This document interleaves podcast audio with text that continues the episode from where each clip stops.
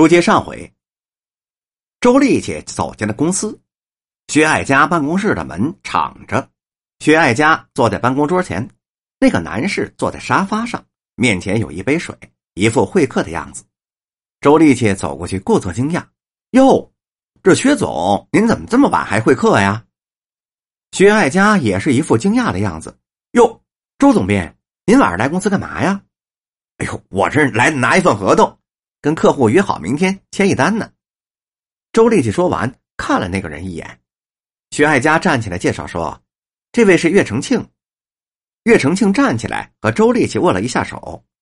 徐爱佳又给他介绍说：“这位是周总编，公司里啊，他在我之下，在其他人之上。”握完了手，周丽琪说：“那你们聊，我还有事儿啊。”借着说话这个机会，周丽琪又使劲的看了看岳成庆。看完就走了，回到自己的办公室里，周丽其实颇费了一番心思啊，不知道如何对徐爱佳说。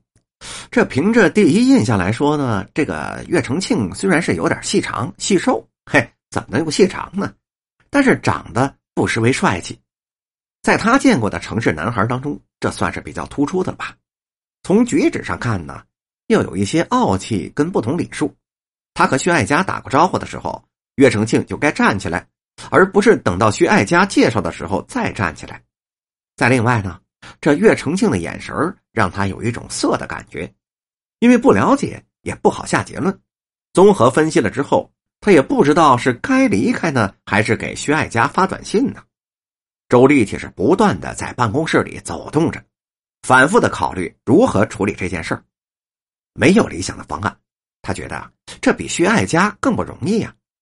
后悔不该答应这样的差事，但是这时间在行走，不能不做出决定啊。薛爱佳一定是在等着他呢，于是便想了一个折中的办法。他给薛爱佳发了一条短信，感觉还不错，建议多了解。发完了短信，周丽其实如释重负，便准备回去了。他刚走出办公室，就听到薛爱佳正准备送客，赶紧又走了进去。不一会儿，薛爱佳和岳成庆就走了出来。走到门口，岳成庆对薛爱佳说：“这么晚了，我送你回去吧。”薛爱佳说：“啊，不用，我有车，你怎么走啊？”岳成庆说：“我没车，方便的话搭你个便车。”薛爱佳说：“哎呦，真不好意思，周总编还在这里，我呢想跟他商量一下明天工作的事儿，你打车走吧。”岳成庆无奈，只好打的走了。薛爱佳刚走回去，周丽姐就迎了出来：“哎，感觉怎么样啊？”你都发短信了，还能怎么样啊？你没看短信啊？我可没让你拒绝呀！薛爱佳打开手机看了看短信，我一听到短信的声音就让他回去了。没想到你是这种态度。喂，你这样，那他那那他将将来不得恨我呀？我不但发了短信，因为我在，还没让他搭上车。嗨，你管他干嘛呀？你跟我进呢，还是他跟我进呢？你当然是跟你进了。我呀，你们这要是成了。那那那那你们就是一家人了，但是呃，我还是你娘家的人，不是？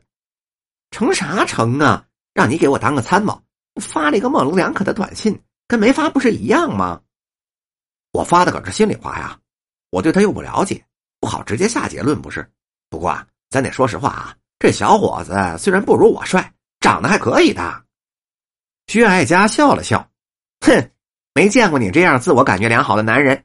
长得帅，那应该是别人说最好啊，自己装作完全不知道。周丽姐说：“哎，我很想装的，怕你看不出来呀，所以啊，得提醒提醒你。怎么着？你是怀疑我的眼光吗？我呀，是怀疑你的智慧。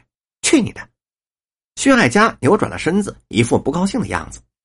周丽姐走到他面前：“去我的，那可就剩你自己了。怎么，你不害怕孤独吗？不孤独。”有了男朋友，说话就是有底气啊！连孤独都不知道什么概念了。谁有男朋友了？我对叶成庆没感觉。一见钟情那是五百年才出现的一次事情，一般人呐根本遇不上。哎，你们俩多接触几次，说不定就有戏了。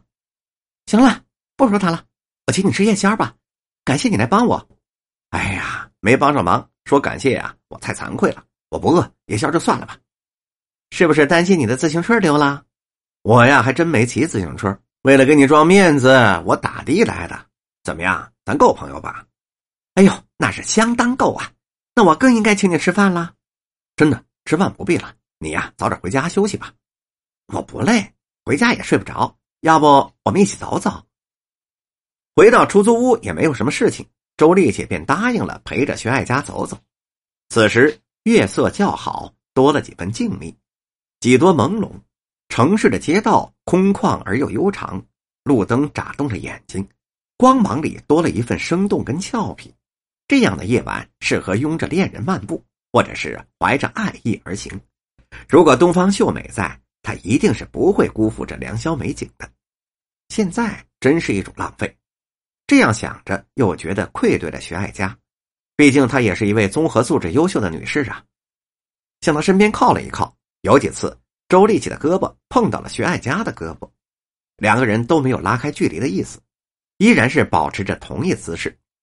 周立起看了徐爱佳一眼，徐爱佳笑笑，没有言语，眸子里一片的光亮。晶莹如玉。